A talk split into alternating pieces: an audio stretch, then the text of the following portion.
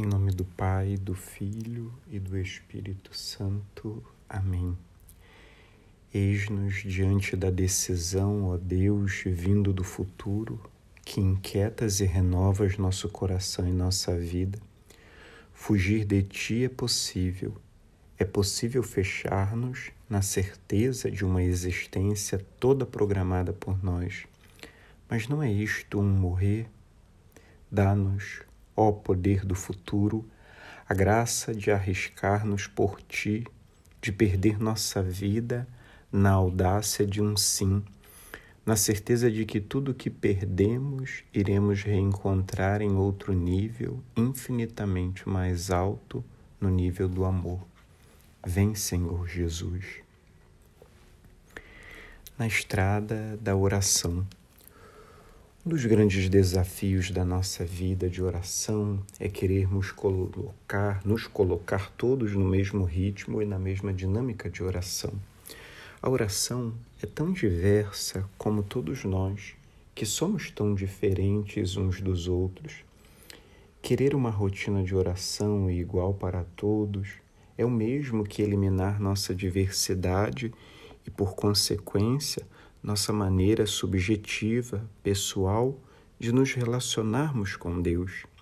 O Catecismo, no parágrafo 2663, nos lembra que a oração se manifestará de acordo com um contexto histórico, social e cultural, através de uma linguagem marcada por palavras, melodias, gestos e a iconografia. São muitos os caminhos da oração. Nossa oração é sempre um diálogo. Sendo assim, precisamos saber a quem estamos nos dirigindo: ao Pai, ao Filho, ao Espírito, à Virgem Maria, a um santo. Desse modo, a oração vai tomando forma, corpo, e se torna uma relação pessoal entre duas pessoas. O verdadeiro caminho da nossa vida e por isso da nossa oração é o próprio Cristo. Jesus é a porta que nos dá acesso ao Pai. Exatamente por isso, oramos em nome de Jesus, confiando na sua própria orientação. Mateus 21, 22, João 14, 13. Somos impulsionados a nos dirigir filialmente a esse Pai que nos ama e cuida de nós. Da mesma forma, Podemos dirigir a oração a Jesus, Senhor e Mestre que seguimos nas estradas da vida. Como tantos contemporâneos de Jesus, nós também podemos nos dirigir a Ele e apresentar nossas necessidades. Contudo, é preciso que nos recordemos de que nada melhor do que estar ao seu lado, melhor do que qualquer coisa que Ele possa nos dar, Sua presença na nossa vida é o dom maior. Nesse peregrinar da fé, o próprio Jesus nos dá a garantia de que não estaremos sozinhos. Temos o Paráclito ao nosso lado, João 14, 16 e 26, que nos acompanha e nos sustenta na vida. Esse mesmo Espírito nos conduz na oração e nos mantém nela. É Ele que nos faz reconhecer e proclamar o senhorio de Jesus. 1 Coríntios 12, 3 Além disso, teremos sempre a oportunidade de invocar esse mesmo Espírito, Romanos 8, 26, para que venha em socorro da nossa fraqueza. Vinde, Espírito Santo. Ele será sempre o mestre interior da oração cristã. Parágrafo 2672 do Catecismo.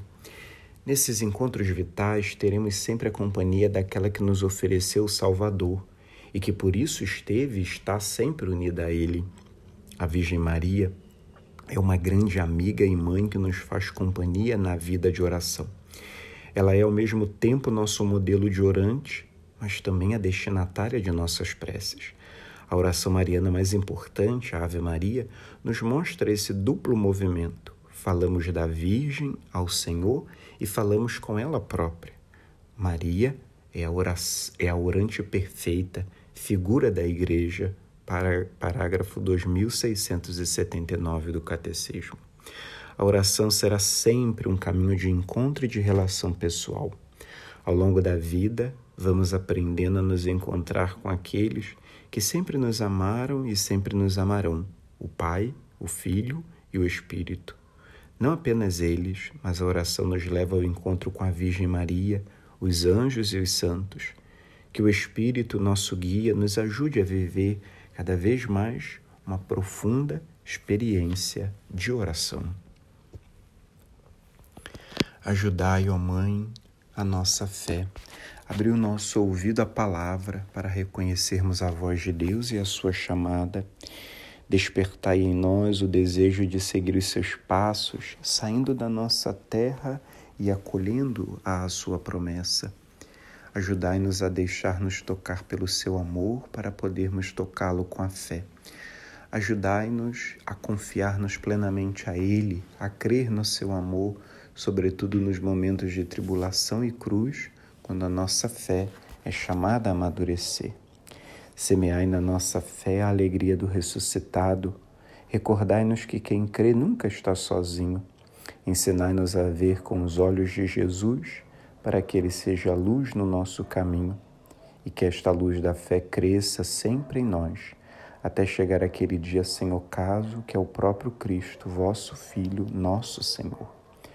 Glória ao Pai, e ao Filho, e ao Espírito Santo, como era no princípio, agora e sempre. Amém. São Romualdo, rogai por nós. Em nome do Pai, do Filho e do Espírito Santo. Amém.